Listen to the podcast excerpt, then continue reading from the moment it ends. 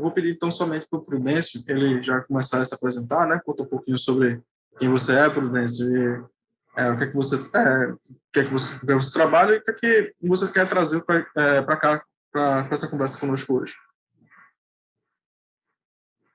Está mutado, Prudêncio. Isso é o erro clássico, né, desse tipo de, de encontro, assim, você deixar o você é. deixar desligado o microfone. Então, eu queria agradecer o convite aí e dizer que estou feliz em participar aí dessa, dessa conversa aí com vocês, tá? É, algumas pessoas já me conhecem, na verdade, eu vi aqui a lista de participantes. Uh, eu sou professor é, lá da Universidade Federal de Pernambuco, UFPE, sou professor do Centro de Informática, é, dou aula nos cursos de Ciência da Computação e Engenharia da Computação, e sou professor e atualmente sou coordenador do programa de pós-graduação na Centro de Informática. Então, né, assim, eu trabalho com é, especificamente com inteligência artificial, isso desde desde o ano 2000, quando eu vim para cá, né, eu fazia iniciação científica nessa área também lá na UFC, né, sou cearense, que é uma coisa importante ser dita. É, então, assim, de, eu cheguei aqui é, para fazer um mestrado na área de redes neurais, né, que é a sub-área de inteligência artificial. Aí continuei meus estudos aqui e desde 2004 sou professor da UFPE. Então, essa é mais ou menos minha experiência profissional e tenho, tenho atuado também aí em algumas comissões, mais de, de IA no, da SBC e da Sociedade Brasileira de Computação e estou participando aqui de alguns projetos, inclusive com a Informa, né? São projetos mais de inovação. Né? Obrigado, Prudêncio. É, então, pessoal, como o Benjamin está... Eu vou dar continuidade ao webinar normalmente, tá certo? Se o Benjamin entrar, a gente, a gente sabe que, infelizmente, né, no, no dia a dia do setor elétrico, imprevistos acontecem. A gente sabe que a operação de, é, de usina assim, pode acontecer de tudo, tá? Então, uma coisa pode estar... Então, é, a gente sabe que, é, infelizmente, esse tipo de coisa acontece, então a gente teve atrasozinho, tá? Mas, assim que ele entrar, a gente continua o, o, o com ele da mesma forma, tá? Vou dar uma... Eu já vou iniciar a conversa aqui com o Prudêncio mesmo. E assim que ele entrar, a gente conversa já, ele já entra, entra nessa, nesse bate-papo legal, tá? Antes de, de a gente começar, é, eu vou me apresentar, eu tô aqui, eu sou Leonardo Cunha, tá? Quem, quem já acompanha o Infotalks de outros episódios já me conhece, já, já minha, meu rosto já é muito familiar, já tô mediano, assim, facilitando essas conversas. E a ideia hoje era principalmente a gente trazer é, alguns, como o Prudêncio já se colocou, né? É, ele já vem há mais de 20 anos aí né, trabalhando com inteligência artificial. Né? Não, não é um tema novo para ele, não é um tema novo também para o setor. Mas a gente queria trazer é, essa conversa porque é, a gente está notando, isso foi uma conversa que eu tive até com o Benjamin, que está tendo algumas mudanças, tá? É, novamente no setor elétrico, na matriz energética. É, a gente está recentemente passando por, por uma, posso, posso dizer até com uma crise hídrica, né? A gente pode estar tá com, tá com uma baixa de reservatórios, a gente tem um período de chuva mais curto, e a tendência de, da, de termoelétricas né, no, na matriz está aumentando. Então, a gente está com as termoelétricas ligadas já há algum tempo. E isso muda um pouco o jogo de competição dentro do, do, do setor elétrico. Né? Antes, que era o, nosso setor, que era predominantemente hidrelétrico e com grande forte apelo também para as fontes eólicas e fontes é, foto, e agora né, as emergentes que são fotovoltaicas, a gente está vendo também agora que ah, é imprescindível, na verdade, ah, as, as, as, usinas termoelétricas estarem assim, atuando no nosso setor. Né? E essa mudança, né, essa, é, essa característica, né, porque a gente sabe que as fontes renováveis têm essa característica de ser intermitentes, e a, a, a, a termoelétrica tem uma característica de ser uma, uma fonte de energia mais estável, mais segura, né, a gente chama de energia de base, ela é, mudou um pouco a nossa realidade no Brasil. O Brasil tem uma característica peculiar, né, por, por conta do, do sistema interligado nacional, mas, ah, assim, a gente sempre dependeu mais das fontes renováveis. A gente sempre conseguiu controlar as vazões, tendo conseguido controlar tudo isso.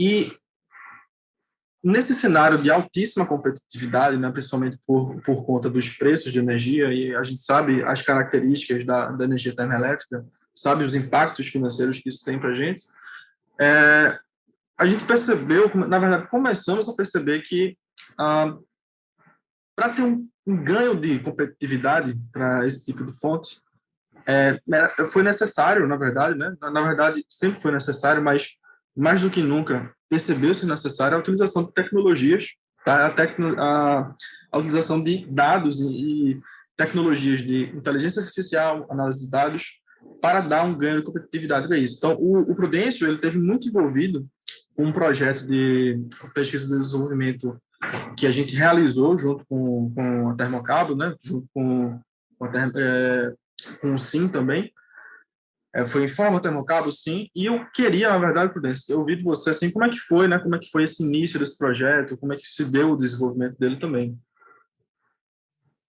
Certo. É, na verdade, até aproveitando que você, falou sobre inteligência artificial, né, é, inteligência artificial hoje em dia é um nome conhecido, né, realmente para quem está na universidade não, não é algo, um termo novo, né, mas sobre esse termo especificamente, foi cunhado lá na, na década de 50, você vê como uma coisa antiga, né? Uh, Existem algumas alternativas né, para o nome da área, né, que estavam, na verdade, delimitando os conceitos da área, e um dos, dos nomes que foram é, propostos era algo como computação complexa. Né? E, na realidade, assim, era, a ideia era você desenvolver soluções para ambientes que fossem altamente complexos e também certos. Né? Então, quando você falou sobre sobre a, a, essas mudanças que estão ocorrendo no setor elétrico, no, no, contexto mais amplo e no contexto das térmicas, me veio isso em mente porque, na realidade, assim, é, vai, vai aumentar o nível de complexidade, né? Ah, porque, por exemplo, as térmicas vão ser muito mais demandadas, né?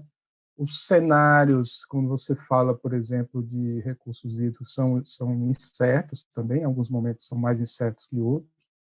Então, na verdade, é o tipo de contexto que requer soluções que são inteligentes, né? soluções que, na verdade, consigam lidar com toda essa complexidade e incerteza para ter soluções que são viáveis. Tá? Ah, em relação ao, ao, projeto, na verdade, assim, o, o, o projeto ele começa com uma uma iteração, né, uma tratativa entre Informa e Termocabo, né, uma, uma tratativa técnico e comercial, que é, gerou uma, um, um, projeto que foi submetido para um edital público. Né? Então, existiu uma, uma, necessidade da Termocabo de investimento em P&D ah, e o expertise da Informa em desenvolver essas soluções. Né? A Informa já é uma empresa que já é antiga, já consolidada, então é uma empresa de 99, né? Quando as primeiras 93. empresas é, é, é, mais antiga. 99, na realidade, é, eu estou com essa data porque foi a, a, data em que eles se instalaram no Porto Digital. Então, na verdade, foi uma das primeiras empresas a se instalarem no Porto Digital. Obrigado pela correção. Então, assim, é uma empresa que tem muita experiência e é uma empresa também que tem uma conexão forte com, com a, a academia. Né? Então, assim, historicamente, é uma, é uma empresa que, que assim que tem uma interação muito grande com professores, os próprios, assim o, o você tem Smar, que foi formado lá no, no centro informático, fez mestrado lá, e você tem alunos, tem funcionários que foram formados lá. Então, assim, é, é, é na verdade uma empresa que tem essa capacidade de desenvolver é, produtos com alta tecnologia, né, especificamente em A também. É, tem, tem outro, Acho que tem outro fator que, que é um fator positivo, isso é um fator relacionado ao estado de Pernambuco, né? que é um estado que tem uma, uma, uma geração de recursos humanos na área de TI muito forte. Né? Então, a gente tem... Uh, o pessoal do Softex tem uns números exatos, mas a gente forma o dobro é, de alunos em TI comparado com, por exemplo, a região de Campinas, né, que é uma região que é nacionalmente é, conhecida por, pela área de TI. Né? Então, a gente tem, assim, uma grandes universidades, é, falando dos cursos de computação, que, que, é um pouco mais a minha praia, a gente tem cursos que são consolidados né, nas, nas universidades, tem, a gente tem programas de pós-graduação, tem na UFPE, tem na, UFP, na UPE, tem na Rural e tem no César School, tá? que são bons programas que formam gente altamente qualificada, tá? de forma que se você, se uma empresa ela for é, desenvolver projetos na área de ah, vai ser fácil você encontrar é, gente com, com expertise. Claro que é fácil, mas tem, a gente sabe que das necessidades do mercado, das dificuldades em contratação, mas é, a gente tem formado pessoas com esse perfil. Né?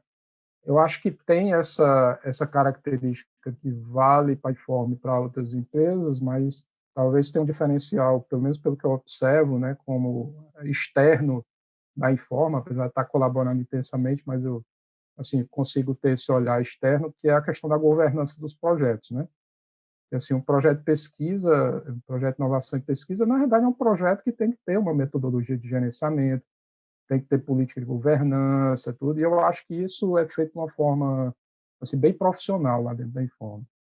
É, então, até, é, acho que vale até ressaltar, né, Prudêncio, que o projeto de pesquisa e desenvolvimento da ANEL, ele, ele é muito criterioso, né, porque é uma alocação do próprio, da própria receita dessas, dessas é, geradoras, né, dessas empresas do setor elétrico, e é, ela vai para essa conta, né? Uma conta específica para de, de, de, é, pesquisa e desenvolvimento e ela é muito criterioso na avaliação, tudo mais. E, inclusive até ao, ao, longo do projeto, sei se não for um projeto é, de forma assim realmente que, que haja é, pontos contundentes para comprovar é, os vários pontos, né? Você pode até perder né, esse, esse investimento. É, exatamente. Exatamente. Então, essa, essa gestão do projeto tem que ser feita de uma forma profissional. E eu, eu vejo assim, pela minha participação em outros projetos, que isso é muito bem feito lá dentro. Maravilha. E assim, eu queria falar mais um pouquinho mais como é que foi, é, como é que se deu a parte do desenvolvimento do projeto em si, né? Como é que chegou, chegou-se essa ideia mesmo, assim, de ah, ah, existem todos esses riscos, existem toda essa volatilidade, essas incertezas, como é que a gente vai consolidar, como é que a gente foi realmente aplicar aí essas diversas formas de, de inteligência artificial, né? Como é que é, foi construído? Na, verdade, assim, começa, começa pela própria metodologia do projeto, né? A gente adota uma, uma metodologia que é conhecida internacionalmente, que chama CRISP-DM, que define as etapas de um projeto para você desenvolver uma solução, para entregar uma solução com IA. Então, começa, por exemplo, com o entendimento do negócio, né? E, e aí, nessa etapa, a gente, obviamente, conversou com, com as pessoas da própria Termocabo para identificar as demandas. Claro que no próprio projeto submetido se tem uma, uma, uma os objetivos, né, que são gerais e específicos, mas ah, para partir da para partir para modelagem mesmo, desenvolvimento das soluções, você tem que ter essas etapas, etapas prévias, né, e você entender exatamente o que é que o cliente quer. Né? Aí depois disso vai ter etapas de preparação de dados, de modelagem, avaliação. A gente passou, né, por tudo isso. Então assim, desde você uh, escolher, por exemplo, no caso da Termocabo, né, que era um projeto voltado para predição de falhas em unidades geradoras. Então a gente definiu quais são os subsistemas, então tem subsistema HT, arrefecimento, etc, etc, né? quais são os dados que a gente precisa monitorar dentro de cada subsistema e como é que a gente tem que monitorar esses dados, que aí é, é onde entra a parte de IA mais, mais pura, né? Que aí, nesse caso, a gente usou técnicas que encontravam regularidades nesses dados, né, dos sensores, ah, dos subsistemas de unidade gerador, geradoras, para identificar aqueles, aquelas observações que, é, que eram um ponto fora da curva, né? porque era indicativo de falha, por exemplo, um conjunto de temperaturas mais alto do que devia, uma pressão que está caindo, coisas assim. Então, essa, esse é o projeto, é, é, o desenvolvimento, né? esse conjunto de etapas. E eu acho que uma coisa que tem sido importante também é que esse projeto, ele, é, para dar certo, ele tem que ter é, esses dois papéis. Né? Você tem que ter o papel do analista de dados, a pessoa que é especializada em, em inteligência artificial, aprendizagem de máquina, essa parte mais computacional, né? e tem que ter os especialistas. Né? No nosso caso, a gente tem uma interação muito boa com, com o pessoal da, com o engenheiro mecânico. Então, assim, que a gente, a gente olha os dados, é, vê os padrões e a gente faz conjecturas, né? A gente diz, ah, isso é uma anomalia, e o, o especialista é que confirma realmente as conjecturas que a gente faz a partir dos dados. Então, o desenvolvimento é esse assim. Então, assim, é, não sei se você concorda comigo, mas a gente pode dizer também que, é, no caso, a inteligência artificial, ela, na verdade, é uma forma de é, realizar mais análises, né? Mas ela, ela, necessita da inteligência humana, né? Você precisa ensinar o algoritmo, Isso. vários pontos, né? Isso, exato, exato. Até brinca, assim, porque a, a, às vezes assim, a gente tem muita visão da, um pouco da, da mídia, né? Ou, da, da inteligência artificial como sendo algo mágico, né? Até até eu tinha um colega que ele de otário que ele chegava para mim e dizia assim, Ricardo, não dá para a gente aplicar um, um, machine learning aqui nos nossos dados. E ele fazia até esse movimento assim com a mão que parecia que você estava jogando alguma coisa assim, aquele um pozinho em cima dos dados e estava brotando alguma coisa lá por geração espontânea que, que sei lá ia, ia impressionar o gerente, alguma coisa assim. Mas na realidade não é bem assim. Você tem que você tem um processo que acaba que é que tem similaridades, por exemplo, quando você desenvolve um software e faz é um, uma etapa de engenharia de requisitos, né? Você tem que ter algo assim dentro de IA, né? Um software com IA não é tão diferente do um software normal, claro. As tecnologias é, são diferentes, mas o processo de desenvolvimento tem que ter todas essas estratégias de definir claramente os requisitos, as metodologias de desenvolvimento, assim por diante. Né? E, e, e o analista de, de negócio, o especialista, ele é importante nesse processo, né? principalmente nesses projetos onde você tem você tem objetivos que a princípio não são tão claros, porque existe uma diferença, por exemplo, de você desenvolver uma usar IA é, para fazer, por exemplo, um reconhecimento de uma, de uma digital, né? fazer biometria. Aquilo é bem claro, o que, é que tem que ser feito. Né? Mas num, num, num, contexto mais complexo, né, como como da termocabo, né, então você tem que ter um especialista ali para te guiar também. Inclusive, né, como você falou, foi uma, uma aplicação de predição de falhas né, sobre os grupos geradores.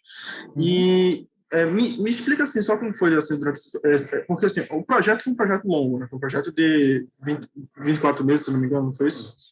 Uhum. E, assim, teve toda essa mudança né, de conjectura lá do setor. A gente tinha, antigamente, as térmicas, as térmicas sendo despachadas, né, intermitentemente, assim, despachadas somente quando era necessário. E hoje em dia a gente tem esse cenário de térmicas que são praticamente é, 24 horas, operando assim, né, da, mesma, da mesma forma. Como, como é que isso impactou, por exemplo, no andamento do projeto?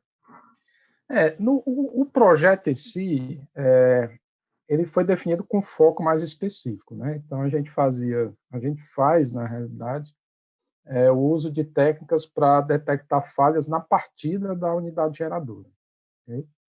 Só que assim, que você pode até, até a fala que você, você colocou agora, assim, você tem outros contextos que, que, são importantes. Por exemplo, na operação, essas, essas máquinas elas vão operar por mais tempo. É possível que você precise fazer monitoramento mais, mais constante, mais delicado dessa operação. Né? A questão desse foco foi, foi em relação à criticidade, né? que as falhas de partida, em determinado momento, a gente não, vamos, vamos colocar isso aqui como foco. A pre, previsão de demanda, por exemplo, né? quando é que essas unidades vão, vão eh, ser demandadas? Né? Então, assim, é, é diferente você estar tá no contexto em que que a demanda é baixa, então você não precisa fazer uma, uma, uma, uma predição, porque também não precisa fazer um planejamento prévio muito elaborado. Né? Então, à medida que você vai ser de, mais demandado, você precisa se organizar melhor até para outras questões, por exemplo. Ah, eu vou, vou, vou manter um estoque de combustível, por exemplo. Então, então, isso aí tem que ser mais bem planejado, tenho que fazer reposição de peças, que fazer uma manutenção preditiva mais adequada.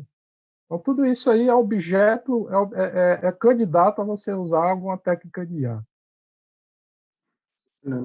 E, assim, o, só para a gente poder também entender um pouco mais, tentar, tentar vislumbrar um pouco mais como que isso foi feito, é, como é que foi essa ideia de construir, né? Porque vocês construíram, na verdade, um grande mapa, né? Monitorando os vários riscos que tinham, né? Por meio dessa, dessa predição. Então, me explica um pouquinho como é que a gente poderia, né? É, vocês o que é que se esperava né, conseguir com essa a solução do mapa? Quais eram o, realmente os principais ganhos ali que eram né, é, esperados se adquirir, né? Com essa implementação dessa solução? É, do ponto de vista do, da, da termocabo, na verdade a gente quer é, são, são graus de risco dos subsistemas, né? O, subsistema, ele é monitorado de forma online ao longo do tempo, né? Intervalos de tempo curtos, tá? Em cada instante a gente gera um grau de risco daquele subsistema, né? Então no dashboard a gente pode apresentar esse grau de risco variando no tempo. Né? Então quando esse grau de risco atinge um determinado limiar crítico, a gente dispara um alarme. Certo? E o objetivo é que esse alarme seja disparado mais rapidamente possível. Ao mesmo tempo, evitando falso alarme. Né? Então, você tem um limiar crítico ali que não é muito bem calibrado, você, tudo bem, você vai avisar com mais é, sensibilidade as possíveis falhas né, na partida, mas, por outro lado, você vai também gerar falso alarme. Então, isso aí não, não é bom. Então, o que a gente espera é ter um sistema bem calibrado de forma que ele consiga antecipadamente apontar para o usuário é, situações que são de fato riscos e que, é, que tem como consequências uma, uma falha no sistema, uma quebra em algum subsistema, ao mesmo tempo diminuindo o, o risco de falso alarme. Isso é o que a é. gente espera. No caso, assim, tem muita gente que confunde, né? Porque é, existe a percepção de que você está analisando indicadores, mas na verdade esse grande indicador, esse grau de risco, na verdade é uma análise né, de várias, várias variáveis, é, é complicado, mas uma infinidade de variáveis sendo é, analisadas assim ao mesmo tempo, né, para se conseguir ser consolidar, é, consolidado nesse grau de risco, né? Então, é. do ponto de vista do usuário, é, ele tem, na verdade, acho que uma questão mais mais de segurança, né? Na, é, exatamente. É onde, entra, é onde entra a complexidade, né? Porque se você monitora, você, você, a, você pensar o, a sua saúde, né? Você está monitorando o seu, seu peso, a sua massa corporal. Então, isso é tranquilo. Vai todo dia, você vai lá, mede seu peso, porque sua altura não vai mudar. Né? Então, é. basicamente, você monitora, você monitora o seu peso, tá? Mas você tem uma série de indicadores, né? Então, é, se você se você, na realidade, for considerar todos os indicadores, né, todas as possibilidades que você tem de fazer exame, você não faz mais, não. Você vira um, um, um usuário profissional de, de, clínica de saúde. Então, assim, mas a brincadeira é, você tem, na realidade, uma, uma série, como você falou, várias variáveis que podem ser monitoradas no subsistema, né? Então, você pode imaginar, por exemplo, que o humano vai ter dificuldade em ficar olhando o dashboard individualmente, né? Né? Sendo que uh, pode acontecer alguns casos de que é, uma variável individualmente ela não está numa faixa de valor crítico, mas quando combinado com outras variáveis, aí você, você pode apontar que aquilo ali é uma anomalia. Né? Então, assim, é, aí isso aí começa, começa realmente a você ter um ganho quando você usa uma técnica que faz isso aí ou ajuda o usuário. Tá? Então, assim, a, a, até uma coisa também que eu posso, que eu posso dizer que, que eu vejo, por exemplo, nas empresas, é você ter uma técnica de IA dando suporte, por exemplo, para uma pessoa que está na operação. Né? Muitas vezes não é a técnica de IA substituindo o, a pessoa que está na operação. Certo? Você pode, eventualmente, pensar que, assim, que a que a técnica vai ter um resultado tão bom, né, que pode até substituir tudo, mas na prática o que eu observo é isso, você tem uma, uma técnica de A gerando um tipo de resultado que é consumido pelo humano que está tomando a decisão no final, né? Vou desligar o sistema ou não vou desligar o sistema? Vou parar, vou é, finalizar essa partida ou não? Né? Isso, é, isso é que é interessante, né? porque você, na verdade, muita gente, inclusive, né, tá, Eu acho que isso, na verdade, é uma coisa mais histórica. Todo, todo mundo teve medo de quando teve aquele boom de automação industrial tudo mais. É, houve, é, houve uma, assim, uma, talvez assim, uma imaginação, uma criação mesmo nossa, de que a inteligência artificial fosse, vir, fosse substituir o capital humano. Né? Mas, na verdade, na verdade, o que eu estou percebendo aqui é que na, é, você tem, na verdade, uma capacidade de ampliar a capacidade lá humana, né? Você, a, a IA, ela consegue analisar mais coisas e dar mais informações é, concretas, né? Para, como você falou, né? Para, por exemplo, um operador. É. É, tem esses efeitos positivos, mas tem os negativos também. Assim, você, aí você tem que organizar uma live só para isso. Né? É, tem que. Isso é um outro tem tema. Os né, pontos éticos aí. Né, é, com certeza. Né? Tem, tem os, tem os riscos associados. E além desses ganhos, Prudêncio, assim, esses ganhos que a gente teve do, do ponto de vista do, da empresa, né? Que é essa capacidade de, de realmente ter essa segurança de decisão. Mas do ponto de vista assim acadêmico, mesmo da, dessa a, dessa difusão né, do, do uso de inteligência artificial na indústria, como é que você percebe que, que, que o mercado está se comportando? Como é que você percebe que a academia está se comportando? É, eu, isso é muito positivo, porque na verdade a, a, tarefa da gente é exatamente essa, né? A academia é, é transferir conhecimento para a sociedade. Então, quando a gente está atuando num projeto é, que tem uma aplicação real né, no, no, sistema produtivo, na indústria, a gente, na verdade, tem uma, tem um, uma transferência direta do que a gente está aprendendo. É, então, isso aí, assim, é, assim eu vejo com, com, muitos bons olhos, né? Tem, eu acho que tem um ganho também para quem está trabalhando. A gente tem alguns, alguns participantes que estão fazendo mestrado, né? tanto no projeto da Termocabo como em outro, outros projetos, e doutorado também, né? Então, isso aí também é um diferencial muito grande, porque a, a às vezes eu brinco que a pessoa que participa de um projeto desse, a pessoa que não participa, é, é, isso me lembra o treinamento do, do, do Daniel San, de Karate Kid, né? que, eu, que eu prometi é, dizer, explicar o que era isso. Né? Aí quando o senhor Miyagi né, manda Daniel San limpar o espelho, né, com, não sei se você lembra dessa cena, né? Ele fica fazendo essa, esse movimento, fica fazendo esse movimento, né? E o Daniel San não entende, né? Aí, claro, quando ele dá um golpe, que ele tem que fazer esse movimento para barrar o golpe, aí ele entende, ah, ok, eu, eu já treinei isso. Então, assim, é, é, é, mais ou menos quando você faz um, um projeto de mestrado e doutorado, você está usando dados simulados, dados sintéticos ou, ou dados públicos, né? sem ter um contexto de aplicação. Certo? Então, claro, você está aprendendo, né? Muito mais do ponto de vista da, da técnica de IA. Né?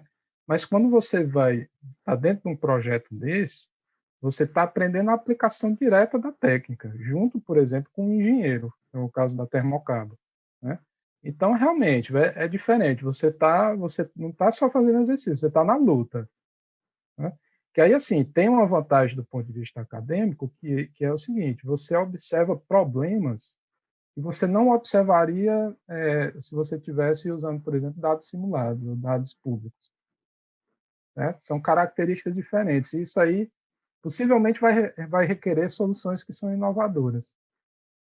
Tá? Então, assim, todas essas técnicas que, que, que surgiram é, de IA, na verdade, são, surgiram dessa forma, né? a partir de demandas, demandas mais reais. Né? É, sempre demandas externas, né? E da, é, que vem é. acaba vindo para academia e a academia acaba, na verdade, gerando mais soluções. Né? É, tem um outro caminho também, né? Tem, tem, às vezes tem, tem um trabalho que é mais de modelagem teórica, que acaba encontrando um problema real, tudo. Mas, assim, quando a gente casa as duas coisas, é muito bom. É, inclusive, eu queria, assim, até entender, né? Porque, é, como você mesmo falou, você, vem, você trabalha com inteligência artificial há mais de 20 anos, ou seja, não é um tema novo para a academia.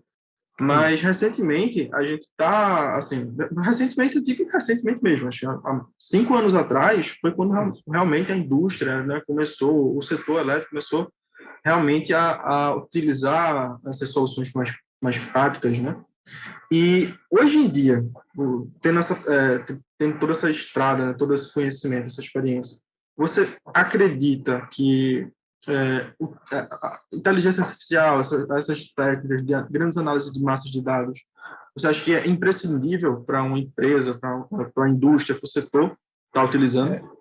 É, é, um diferencial importante, realmente.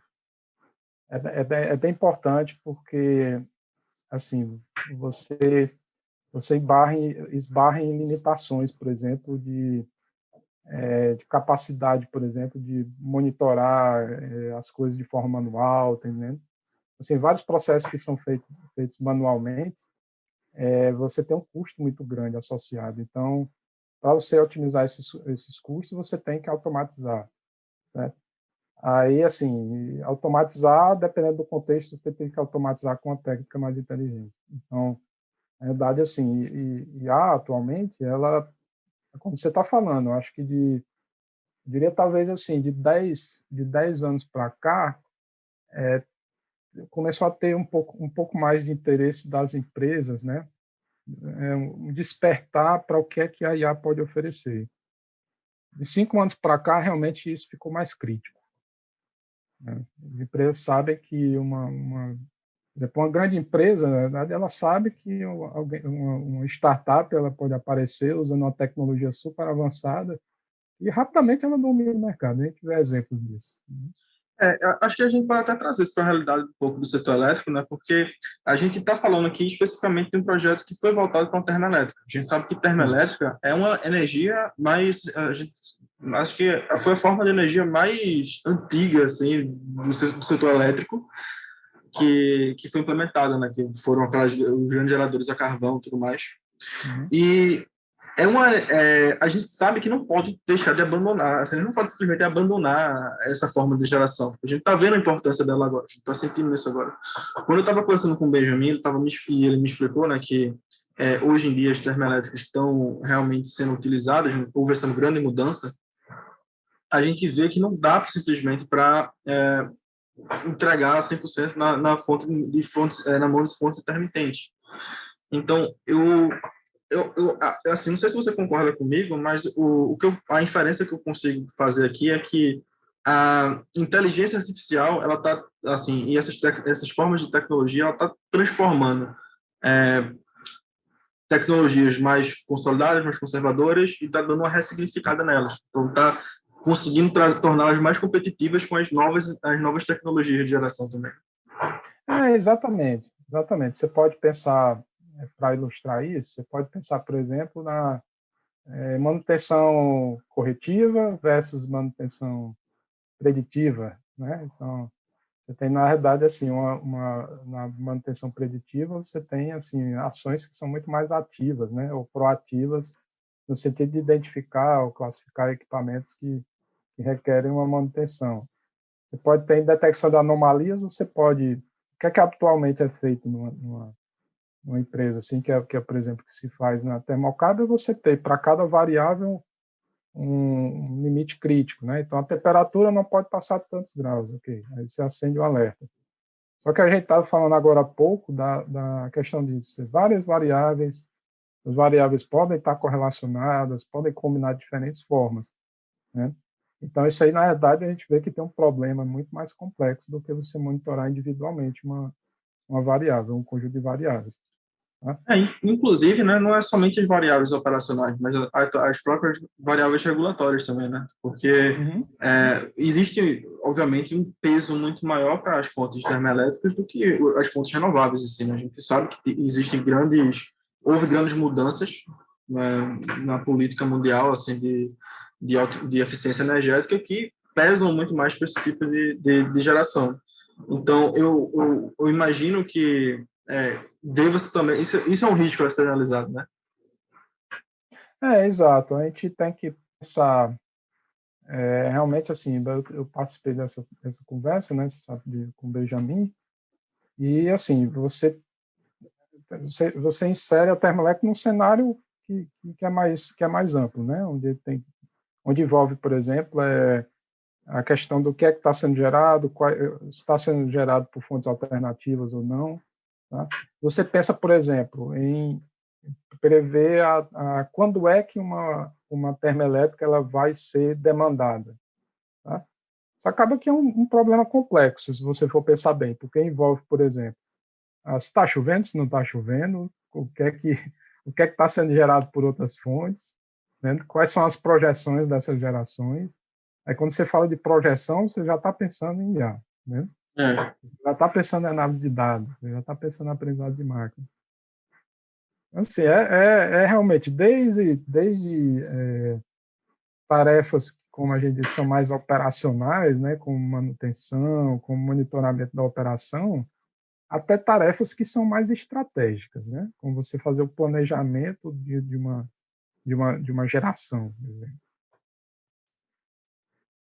Inclusive, é, o, o que eu vejo assim também, por exemplo, que a gente pode perceber, né, que é, com, com, esse tipo de projeto, né, com essa com, com essas iniciativas que as empresas estão tendo, inclusive, né, com já que as termoelétricas também aumentaram na sua receita e, e consequentemente, né, aumenta, aumenta o valor destinado à pesquisa e desenvolvimento, como é que você está, assim, quais são as perspectivas que a gente tem para a gente poder implementar essas novas soluções, né, fazer novos estudos e a, a evolução desse setor com, com esse, nesse momento? Não, são boas, são boas.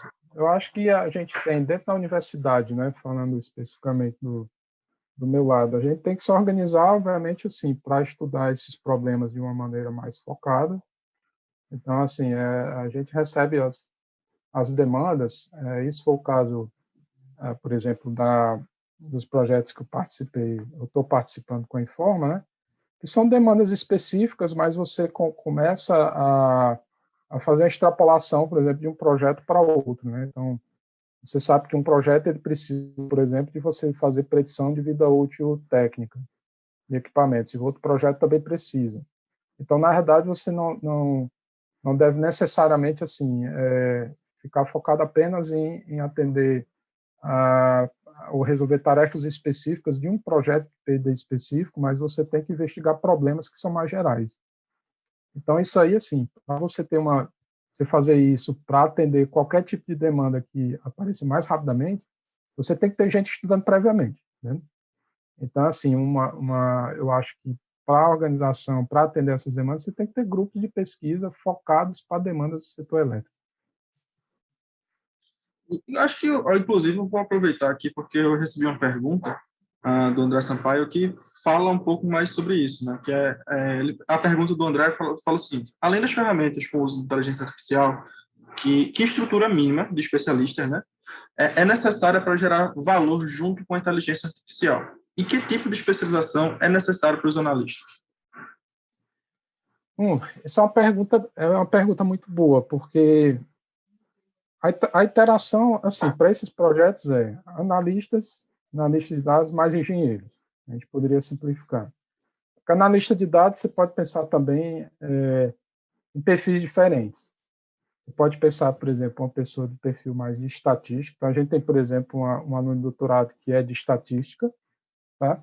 que aí vai trabalhar mais na parte de, de, da análise de dados em si. Você pode ter uma pessoa que é mais da parte de engenharia de dados. Então, alguém que entende, por exemplo, de de cloud computing, de banco de dados, etc. Tá? Na engenharia, claro que isso vai depender muito do tipo de projeto. Então, às vezes a gente interage mais com o engenheiro eletricista, às vezes a gente interage mais com o engenheiro mecânico. Certo? Agora, qual é o caminho, né? É, você pode ter os dois caminhos. Você pode ter, por exemplo, um, um cientista da computação, que ele acaba se tornando um especialista é, por exemplo, no setor elétrico, de tanto participar dos projetos, né? Então, esse é um perfil que é, que é, que é bom, é interessante, tá? Mas você pode ter o caminho inverso também. Né? Você pode ter um engenheiro mecânico que faz uma, uma especialização é, em ciência da computação, faz um mestrado em ciência da computação. Né? Você sabe que hoje o, o, o, menos interessante é você ficar dentro da sua caixa. Né? É, é verdade. É verdade. Hoje em dia a gente está tendo essa, essa, assim, formando cada vez mais profissionais multidisciplinares, né? Sim, sim, sim. Então, por exemplo, é, é, quem falou foi Eduardo, né? Não sei se ele... Foi o André Sampaio. André Sampaio, não sei se a, se a pergunta foi mais no sentido é, de, de, por exemplo, é, de formação, mas eu acho que uma, Por exemplo, lá na, lá na computação, na pós-graduação, a gente a gente está recebendo muito aluno de engenharia. Né? Engenharia, e eu vejo, eu vejo muito nos olhos isso. Confirmou aqui. É. Pronto, André, você é engenheiro, é. você está convidado a fazer um mestrado lá no Centro de Informática. o, inclusive, né, é, é, essa questão do, também do, do, do jornalista ele ser é, ele se tornar também um engenheiro, por assim dizer, eu, eu vejo muito isso aqui dentro do, da própria Informa. A gente tem é, alguns analistas que estão há 5, 10 anos dentro da casa, que, assim, eu, a minha formação base em engenharia, mas eu, conversando com eles, assim, é um, é um conhecimento quase que intrínseco já, né? Tanto conviver com o mercado, uhum, né? Sim, sim. Que realmente, assim, é, é como você fala bem, né? Não dá para mais viver dentro da sua própria caixinha. É. E, Prudêncio, antes ah, da gente. É engraçado. É, é, desculpa, desculpa, Leonardo, mas é engraçado porque, assim, é, eu participo, estou participando há, há, mais de um ano desses projetos e, às vezes, eu, algumas discussões eu abstraía totalmente alguns termos. É, quando o cara falava, sei lá, unidade geradora, ou então. Ah, tanta coisa. Para mim era um X. Um X, que para mim um X, ele o que eu ia fazer, era, era, o que eu ia tentar entender era se a distribuição desse X era normal, era uma, enfim, ou não, né? Mas aí com o tempo você vai pegando o vocabulário, né? Claro que sim, que o entendimento do setor elétrico, por exemplo, é, é muito pequeno ainda, mas com o tempo você vai aprendendo, né? Você vai pegando algumas coisas, de fato. Aí para quem está realmente, sei lá, o, o tem, tem, gente que está na informa há muito tempo, né? Então, uhum. Aí já tá no sangue. É. E só me, é, antes da gente já já já tá se encaminhando já para o final, mas eu queria só saber de você, né, que é, com, esse, com esse projeto PD em específico que, que a gente realizou com a, com a Termocabo, né, você acha que, assim, vislumbra, na verdade, né, expandir ele, e inclusive não só no Termocabo, mas expandir também para outras empresas, outras termoelétricas aqui no Brasil?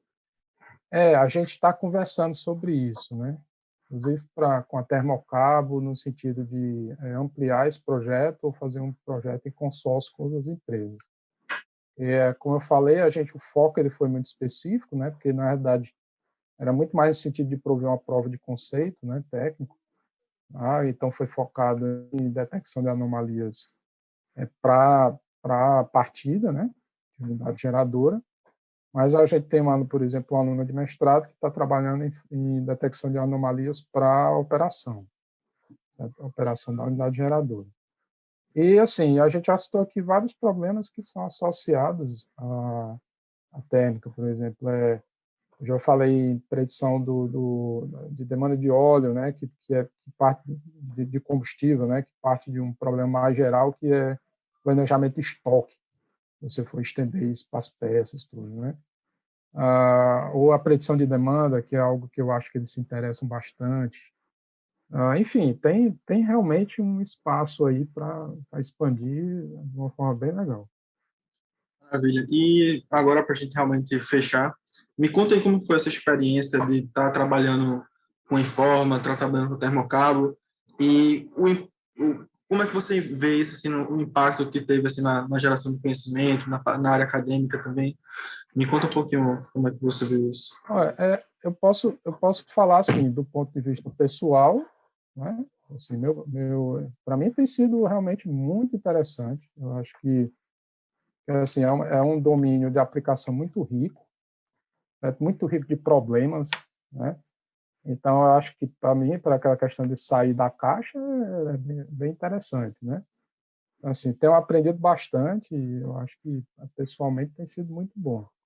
Eu acho que para os alunos que eu falei, uh, também eu falo dos alunos, na verdade, às vezes é misturado, assim, o, o profissional da Informa ou aluno, porque é, muitos são alunos do centro de informática, né? É, como eu falei, assim, é, tem sido interessante, eu vou dar um exemplo específico da Termocabo. A gente, o sistema que a gente desenvolveu, a gente encontrou algumas soluções parecidas sendo desenvolvidas por um, um grupo coreano na, na, na térmica também, né? Isso dá uma sensação legal, sabe? Uma sensação legal, porque na verdade você é como assim, você tivesse é, tratando de um problema que é global, né? Então, assim, você não está resolvendo o um problema específico da termocável. Você está resolvendo um problema que o cara da Coreia ele encontrou também. É, tem que estar tá com o mesmo sofrimento que você está, só que ele está sofrendo em coreano, você está sofrendo em português. Então, assim, isso, isso eu acho que para para o conhecimento dos alunos é muito importante, porque é, porque veja, não, não é uma uma tarefa pequena que você está resolvendo, é um, é um problema de pesquisa, né? Que aí você tem um problema de pesquisa que tem que ser bem definido, você tem que encontrar as soluções anteriores, tentar entender quais são as limitações. Então, eu acho que um ponto que está sendo importante é que os alunos eles estão com nível de maturidade, por exemplo, agora, para criticar o que eles estão fazendo em termos de soluções. Né? Ele nem pode falar tanto isso aí, porque senão o pessoal diz, ah, e o que é que você, qual é o problema da sua solução? Mas a gente, na verdade, tem condições, por exemplo, de melhorar essa solução, de estender essa solução, porque a gente sabe, por exemplo, que se for para operação, as características dos, dos, dados, dos sensores, não é totalmente igual da partida. Então, a gente precisa ter alguma certa adaptação. Né?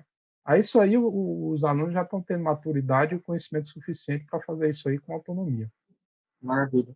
Eu acho que assim a percepção que eu tenho também é que eh, para os profissionais do setor, né, os profissionais de engenharia, é, há também um, um, grande, grande ganho assim, de conhecimento, principalmente na parte de educação de dados, né? Você está formando ali profissionais com toda a característica de serem especialistas naquilo, na, naquela atividade, mas você está dando um novo conhecimento, que é o conhecimento do dado. Você está formando aquela a ideia de quanto o dado também, né, todos os dados os sensores são importantes para o trabalho dele. Eu acho isso muito bacana. É, uma vez eu, eu, a gente recebeu uma, uma observação de uma coisa em outro projeto. A gente estava vendo a, qual era a relação da, da, do impacto da manutenção preditiva na vida útil de equipamentos. Né? Então, a gente fez uma análise de dados e que a gente é, chegou a uma conclusão lá para cada equipamento qual era a qual era o ganho em termos de vida útil quando você fazia uma, uma manutenção preditiva bem feita ou mal feita.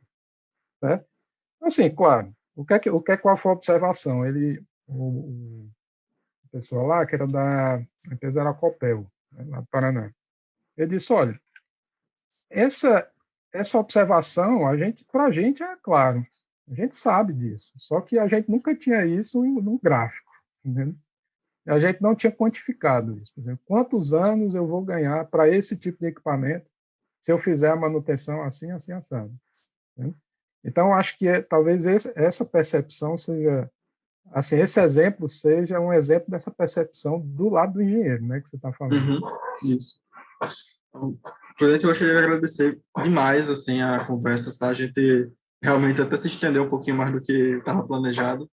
É, realmente é uma infelicidade o Benjamin não ter podido participar, né? Eu acabei recebendo aqui uma notícia que ele teve que participar de uma reunião de urgência, mas ele acabou tendo que é, deixar de participar aqui conosco hoje. Eu tenho certeza que também seria muito legal ter essa conversa, ter todo esse lado dele também. Mas muito obrigado mesmo. Assim, eu acho que acho que foi bem claro. Você teve realmente uma participação muito ativa no projeto. Então, eu queria deixar meu agradecimento aqui, pessoal. Tenho certeza que o, a nossa audiência também está agradecendo. Não, obrigado. Ainda bem que o problema de Benjamin foi só isso, porque se tivesse sido uma, uma falha numa, numa unidade geradora, a gente ia ter que coletar lá a informação para assimilar. É verdade, é verdade. Só para a gente fechar, é, só gente fechar aqui, só, pra, só ficou uma pergunta aqui para ser respondida, é, pergunta do Fred, que, que fala o seguinte: boa noite. Boa noite, não, está mais por tarde, mas uh, dentro da universidade já existe uma colaboração entre os departamentos de TI e engenharias. É, na verdade, desculpa. Já existe, é uma pergunta, na verdade, aqui. Já existe uma colaboração entre os departamentos de TI e engenharias para se, para se tentar aplicar os dados a cenários específicos? Poderia ser melhor. Poderia ser melhor. Poderia. Poderia.